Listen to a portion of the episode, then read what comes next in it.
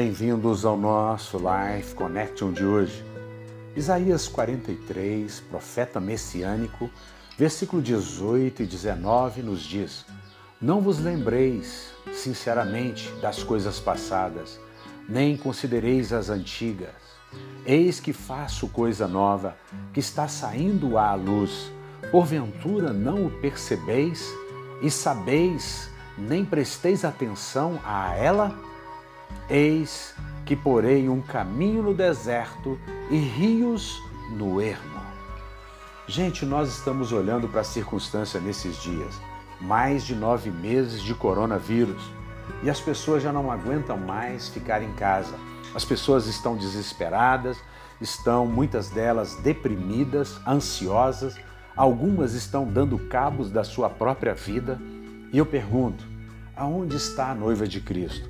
Aonde estão aqueles que são chamados para ser luz do mundo e sal da terra?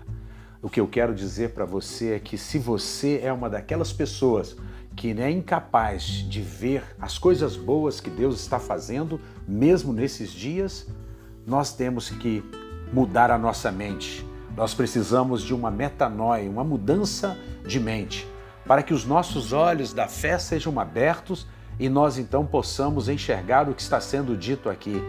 Eis que faço coisa nova, que está saindo à luz. Porventura não o percebeis? Nós não estamos percebendo que não é o coronavírus que vai prevalecer e que haverá um novo amanhã e que nós teremos a liberdade que Cristo nos dá, porque Jesus já tragou a morte. O coronavírus não é o que vai prevalecer. Eu tenho convicção e certeza disso.